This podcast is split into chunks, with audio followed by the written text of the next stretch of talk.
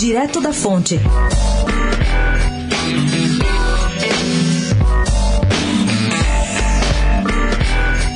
O milionário fundo eleitoral que foi instituído pelo Congresso Nacional para bancar as candidaturas a prefeito, deputado e vereador está concentrado numa pequena elite política.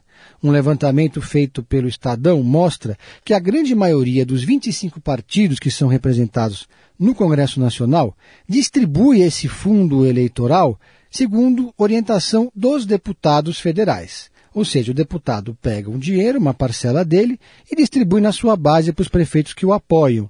E, consequentemente, esses prefeitos apoiam o deputado em 2022, quando eles tentarem a reeleição.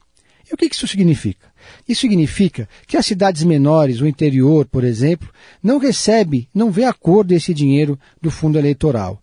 Essa grana que é pública fica concentrada na mão de caciques políticos, que usam a verba para a manutenção dos seus projetos de poder. Foi isso, por exemplo, que levou a deputada Carla Zambelli, do PSL de São Paulo, a, entre aspas, acusar Luciano Bivar, que está em pé de guerra com os bolsonaristas, de distribuir 2 milhões de reais para cada deputado que apoiasse a sua facção dentro do partido. Isso, na verdade, é uma prática muito recorrente. O, secretário de Finanças do partido e o presidente reúnem a bancada e distribuem ali entre eles o dinheiro.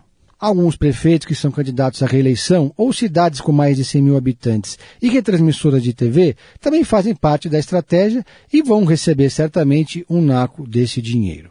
Pedro Venceslau, especial para a Rádio Dourado, direto da fonte.